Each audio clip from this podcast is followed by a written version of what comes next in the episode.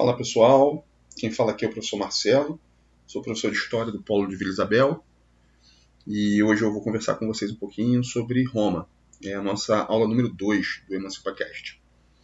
Então eu gostaria de pedir para vocês que abrissem esse PDF que vocês receberam, porque ele vai servir de suporte para algumas coisas que a gente vai conversar aqui e vocês vão poder acompanhar por ali. Tá certo? Então vamos lá. Hoje, quando a gente fala em Roma, é, normalmente a gente está se referindo à cidade, né, que é a capital da Itália, e a cidade, a maior cidade da Itália, ela também é onde mora o Papa Francisco. Né? Então, a Roma familiar a todos nós é essa. Mas quando a gente historiciza Roma, a gente extrapola isso e ela adquire status de civilização. Uma civilização que foi muito importante na história do mundo e por isso que ela é tão estudada e tão pesquisada. Então, a gente começa a tratar de Roma tentando localizá-la no mapa e no tempo. Então, a localização dela geográfica, a fundação de Roma, ela fica mais ou menos ali no meio da Península Itálica. A Península Itálica, lembrando que a península é um pedaço de terra cercado de água por quase todos os lados, à exceção de um que liga esse pedaço de terra ao continente. Então a Península Itálica é banhada pelo mar Mediterrâneo e o Lácio ele fica localizado ali do lado oeste, mais ou menos na altura da canela da bota. A gente tem um mapa aí no, no PDF que mostra isso para vocês. Essa região é uma região estratégica, porque ela é uma região de planície. É, o clima dela, é, em função de cadeias montanhosas, ele, ele é bem relativamente controlado, ele não, não recebe tantos ventos frios do norte, né? então ela fica um pouco resguardada. Então ela se torna uma região muito fértil. E ela também tem outra questão estratégica. Como eu falei, ela é banhada pelo Mar Tirreno, ali é um mar que compõe o Mar Mediterrâneo, e ela também tem, ela também é banhada pelo Rio Tibre.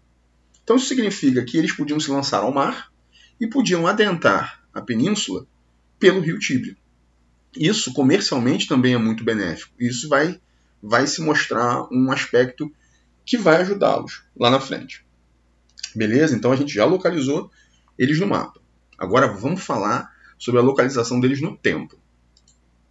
A fundação de Roma ela data do século 8 a.C. Mais precisamente do ano de 753 a.C. Só que Roma ela foi uma civilização que ela teve uma longa duração. Ela foi fundada no século 8 a.C. e ela só veio a conhecer o seu ocaso, ou seja, o seu fim, no, no Ocidente. Já estava dividida entre o Império do Ocidente e o Império do Oriente. Ela conheceu o seu, seu fim no Ocidente no século V, no ano de 476 depois de Cristo, ou seja, ela, ela nasceu antes de Cristo, e no Ocidente ela se esgota em 476 d.C. e no Oriente em 1453 d.C., ou seja, século XV. E esse evento da queda do Império do Oriente foi um evento tão marcante que a historiografia passou a marcar esse evento como o fim da Idade Média e o início da Idade Moderna, para vocês terem uma noção de como isso marcou um tempo. Agora, vocês devem estar se perguntando qual a razão da gente estudar uma civilização que existiu há tanto tempo. Bem, a gente é descendente dessa, dessa civilização. A gente fala a língua portuguesa. Ela deriva diretamente do latim. Então, isso é um, uma certa remanescência dessa civilização na atualidade, na contemporaneidade. Outro aspecto que a gente também tem é, marcante da civilização romana ainda nos dias atuais são aquelas influências na arquitetura. Por exemplo, nos Arcos da Lapa, a gente tem uma, uma arquitetura remanescente da civilização romana. Os aquedutos é, são uma inspiração romana e os Arcos da Lapa são um aqueduto. Né? Aquilo ali é um aqueduto. Então a gente tem essas influências assim muito práticas na nossa vida. Só que existem outras influências também. Roma faz parte da construção do conceito de ocidente, de civilização. E nós somos construídos socialmente para nos inserirmos nesse conceito de civiliza civilização do Ocidente. Então, por mais que a gente às vezes não perceba que isso atravessa a gente, Roma faz parte da nossa construção histórica como indivíduos. Isso está marcado na gente. Falando em Ocidente e civilização, a gente é formado também por conceitos que são eurocêntricos. Então, a gente tem uma visão de mundo muito fundamentada na visão de mundo da Europa. Então, tudo que é da Europa, tudo que é proveniente da Europa, é muito valorizado por nós. E isso é importante a gente começar a, a tomar pé, porque, por exemplo, você já se perguntou em que momento e de que forma o continente africano aparece na história? E os povos ameríndios? Você já ouviu esse termo ameríndio? Você sabe o que é? E o Oriente? Como é que ele é citado? Então é bacana a gente fazer essa correlação. Então já fica até uma dica para vocês fazerem uma pesquisa. O que são povos ameríndios? Existem várias civilizações que existiram no mundo e que, de acordo com uma historiografia eurocêntrica, essas civilizações não contribuíram de nada para esse mundo em que a gente vive. Mas é evidente que todas as civilizações tiveram sua contribuição na formação social de toda a humanidade. Tá certo? Então, vamos continuar. Agora a gente vai falar sobre o mito da fundação de Roma. Por que, que esse mito é tão importante? Porque a gente também é atravessado por esse mito e mais à frente eu vou comentar algumas coisas que vocês podem reconhecer esse mito do romano. Só que ele é muito controverso. Por quê?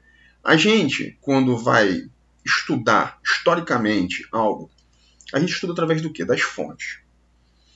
E as fontes, elas podem ser das mais diversas possíveis. Então, por exemplo, uma das fontes que a gente tem para o estudo da história é a arqueologia, né? as pesquisas arqueológicas. Elas servem e muito de fontes para os estudos históricos sobre Roma. Só que a literatura, ela também é muito importante para a análise histórica de qualquer sociedade. E para Roma isso também vale. Só que acontece? Como a gente já sabe, porque a gente estudou na aula de, de Grécia e até mesmo pelos estudos anteriores que vocês já tiveram, as civilizações da contemporaneidade e principalmente da antiguidade eram muito atravessadas pela questão da religiosidade. Isso era muito importante para eles, porque isso explicava e dava sentido para quase tudo na vida deles. Nessa literatura que é produzida por esses homens daquele tempo, ela tem uma carga de religiosidade, de mitologia muito grande. E isso, quando a gente confronta com a arqueologia, a gente cria um certo problema, tá? Mas você coloca bastante aspas nesse problema aí. Por quê? Porque a gente não desconsidera isso como fonte histórica. Mas o problema é que muitas das passagens que existem nesses relatos da literatura da antiguidade, elas não conseguem ser comprovadas pela arqueologia. Então, agora eu vou apresentar para vocês três versões sobre a fundação de Roma. E depois a gente vai, vai continuar falando um pouco sobre isso. Então, a primeira versão, ela dá conta de que Roma foi fundada por um cara chamado Rômulo. Esse cara, ele era o filho do deus da guerra, chamado Marte, com a réia Silvia. Ela era filha de um rei. Só que esse rei, ele tinha um irmão que destronou ele. E ele pegou a réia Silvia e obrigou ela a se tornar, se tornar uma sacerdotisa. Ela pegou seus dois filhos, que eram pequenos, eram bebês, Rômulo e Remo, e colocou eles às margens do rio Tibre para o rio Tibre dar fim a eles. Né? A natureza fazia a sua parte. Só que acontece que o rio Tibre não deu fim a eles e começou uma parte muito importante da história de Roma, de acordo com essa, com essa mitologia. Esses bebês foram salvos por uma loba. É isso mesmo, uma loba. Tem até nome essa loba, Loba Capitolina. Essa loba salvou esses bebês e amamentou esses bebês. Eles cresceram, e vieram lá na frente a fundar a cidade de Roma. Uma vez fundada a cidade de Roma, Rômulo se desentendeu com seu irmão Remo. E aí ele matou o Remo e se tornou o primeiro rei de Roma. Então essa é a primeira passagem mítica da fundação de Roma. Já a segunda versão, ela elabora um pouco mais isso. Ela vincula a fundação de Roma e o Rômulo à Guerra de Troia. A gente conversou sobre isso lá na aula de Grécia. Quando Troia estava para cair, tinha um cara chamado Enéas. Ele era um príncipe troiano, ele era primo do Heitor. O pai dele era um rei também, se chamava Anquises. Ele tinha um filho chamado Ascânio. O que, que ele fez quando viu que Troia estava para cair? Ele fugiu, mas não porque ele queria fugir, mas porque a mãe dele, que era Vênus, a deusa da fertilidade. Então pensa, o cara era um rei que era filho da deusa da fertilidade. Ela falou assim: "Vá embora, porque você tem uma missão a cumprir". Então, o Enéas pega o seu pai, Anquises, coloca nos ombros, o pai dele era muito velho, né? Mas assim, Enéas era um cara muito forte. E o pai dele era muito sábio, porque ele era um homem idoso. Então, como é que você vai se fundar uma cidade sem levar a sabedoria junto com a força, com o vigor? Então, ele foi embora de Troia com o pai dele, o Anquises, e o filho dele, o Ascânio. Na fuga, a esposa dele ficou para trás e ele quis retornar. Só que a própria esposa, o espírito dela, se materializou na frente dele e falou assim: Cara, vai porque você tem uma missão muito importante. Ele saiu, chegou, vagou pelo Mediterrâneo, chegou no Lácio e aí fundou Roma, governou por 30 anos. E aí, aquela civilização começou a passar o tempo lá, descendendo até o Rômulo. Então, o Rômulo que fundou Roma, nessa versão, escrita por Virgílio, que era um poeta romano do tempo de Augusto, e que era do círculo augustano, ele vincula Roma não só a Vênus, a, a deusa da fertilidade, mas a Marte também, o deus da guerra. Ou seja, você vai fundar uma civilização guerreira e próspera. Entenderam? Esses dois mitos da fundação, eles aproximam Rômulo de divindades. Eles legitimam muita coisa com isso. Aí tem uma outra versão, que é a versão da arqueologia, que já é uma versão mais simplificada, que fala que Roma foi fundada pelos etruscos e que mais ou menos entre 753 e 509 eles viviam ali junto com outros, outros povos chamados latinos, os sabinos, e eles reorganizaram aquela região ali numa comunidade só e um pouco mais estruturada, digamos assim e então Roma floresceu. Essas são três versões para a fundação de Roma. É muito importante que a gente perceba que por trás desses mitos existe uma intencionalidade. Qual é essa intencionalidade? De acordo com o mitólogo Mircea através de um enredo fantástico e impressionante, se consegue impor a toda a comunidade os modelos ou as fontes de inspiração. Ou seja, a gente quer passar um ideário, um ideal para essa galera com, com essa narrativa mítica. E isso é muito importante porque isso existe ainda hoje. Né? A gente, até mesmo no cenário político, a gente vê narrativas que vinculam políticos a Deus, por exemplo. A gente está vendo isso na atualidade. Isso é uma forma de tentar legitimá-lo. Olha, esse cara tem uma missão divina de salvação da gente. Ao longo do tempo, a gente vai perceber que diversas sociedades se apropriaram desses mitos de Roma e se utilizaram deles para fazer valer o seu ideário lá que eles queriam colocar em prática. Beleza? Agora a gente vai começar a falar sobre a separação dos períodos de Roma. O que, que significa isso? A historiografia ela entende e normalmente separa a história de Roma em três períodos.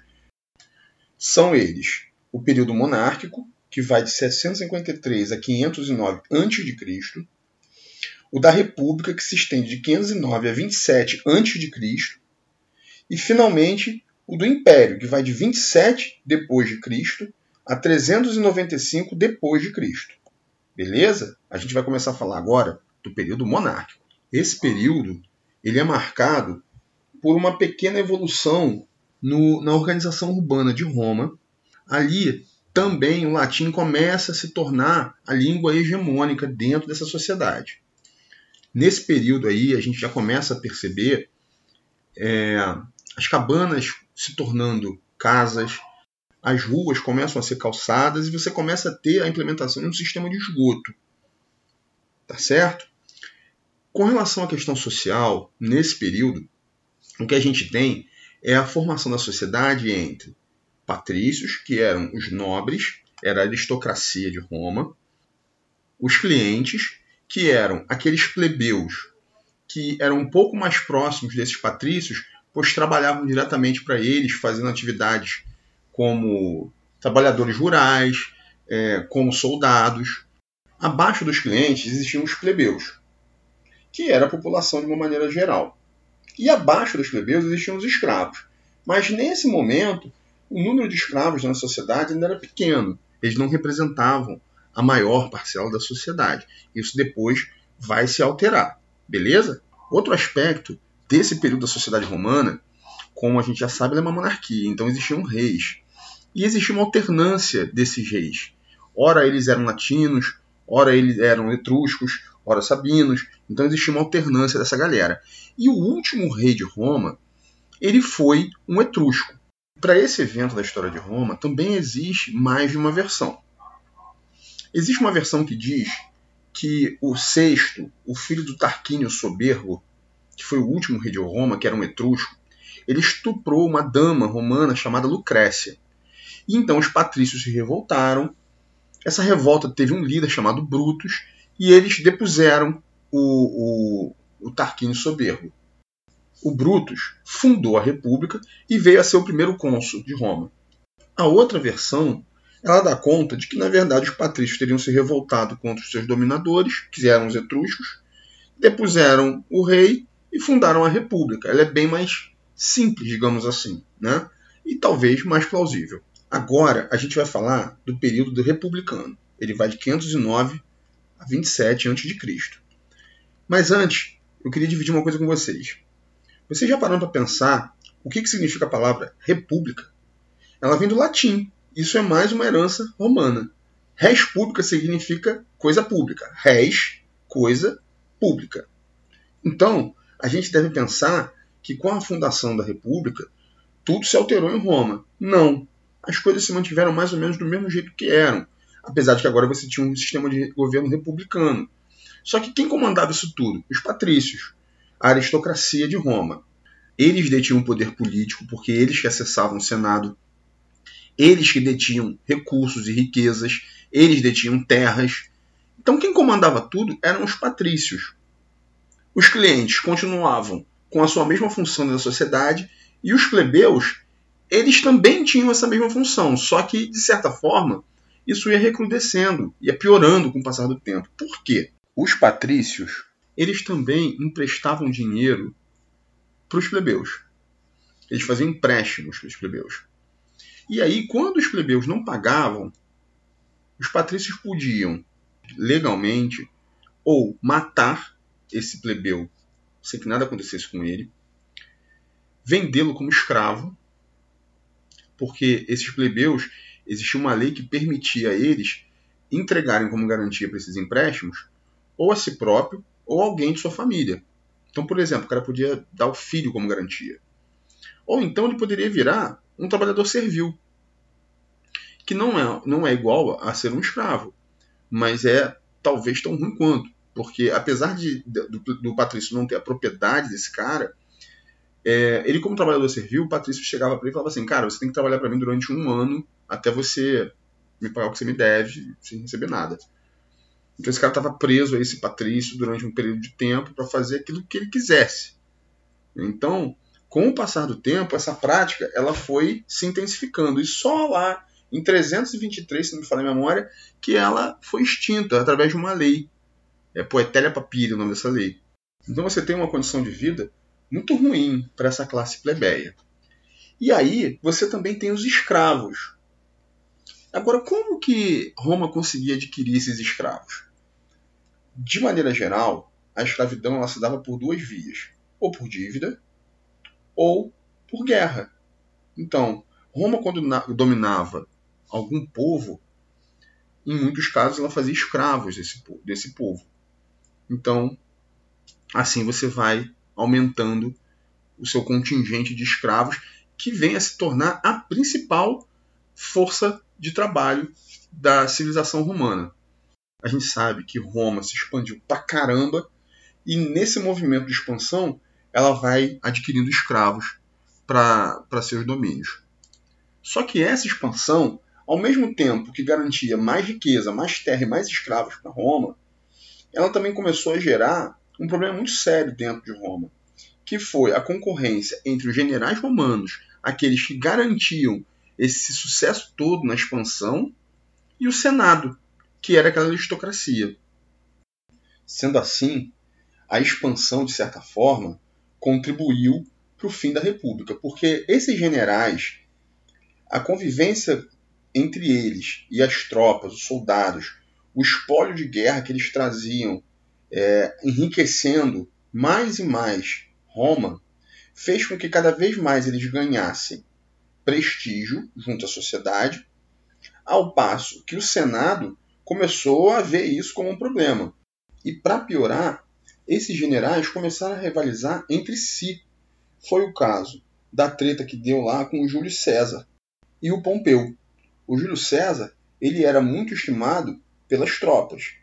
E o Pompeu ele era muito estimado pelo Senado, ele estava fechado com o Senado. Foi quando a gente começa a desencadear um período de guerras civis mesmo.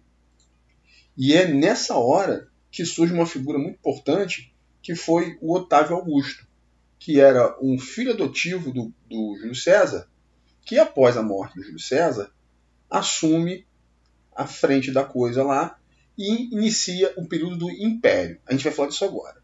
Em certa medida, o Augusto deu continuidade ao projeto do Júlio César.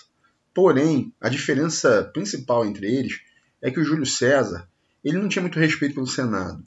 O Augusto não. Ele valorizava o Senado e reforçava o ideal da República Romana, apesar disso estar muito mais próximo do campo da retórica da prática. E foi justamente no período augustano que a gente tem a produção da Eneida, lá pelo Virgílio, aquela fonte histórica que eu já falei para vocês, que narra de forma mítica a fundação de Roma até Augusto, que inclusive vincula Augusto aos deuses também. Então a gente legitima o poder dele através da Eneida. O Tito Livio, que era um, um romano também, escreveu a história de Roma desde sua fundação. Isso tudo sempre valorizando e legitimando a figura do Augusto, que era percebido como sagrado, o cara que ia salvar e conduzir Roma à glória. E de fato, a gente tem alguns aspectos positivos ali que a gente pode destacar do período augustano. Ele promoveu importantes reestruturações urbanas, principalmente na cidade do Império. Ele inicia aquela política do pão e circo tão falada, que nada mais é do que proporcionar entretenimento para as populações para que você se legitime. Um terceiro aspecto é que foi no período do Augusto que inicia a Pax Romana. O que vem a ser a Pax Romana? É o período do apogeu do Império Romano, o período onde as fronteiras são delimitadas e você tem ainda ali algumas poucas conquistas, mas a coisa tende a se acalmar. E é justamente nessa parte aí do período imperial que a gente tem a difusão do cristianismo. E a expansão do Império Romano contribuiu, de certa forma, para a disseminação das ideias do cristianismo. Isso se deu pela extensão do, do, território do Império Romano e pelas redes de comunicação, porque você tinha muita gente circulando por ali. Então, o cristianismo ele se desenvolve no império, chegando a ser adotado como religião oficial e o imperador Constantino se convertendo a, ao cristianismo. E aí você começa a inverter. Antes os cristãos eram perseguidos. A partir dessa oficialização do culto, da conversão, os cristãos começam a ser respeitados e aceitos. E agora aqueles que adoram os deuses antigos de Roma passam a ser perseguidos, são os pagãos. É legal a gente perceber essa inversão nesse momento, certo? Agora você deve estar se perguntando: como é que pode um império desse tamanho, dessa extensão, que durou tanto tempo, ele cair? Bom, existem várias linhas de pensamento para explicar a queda do Império Romano.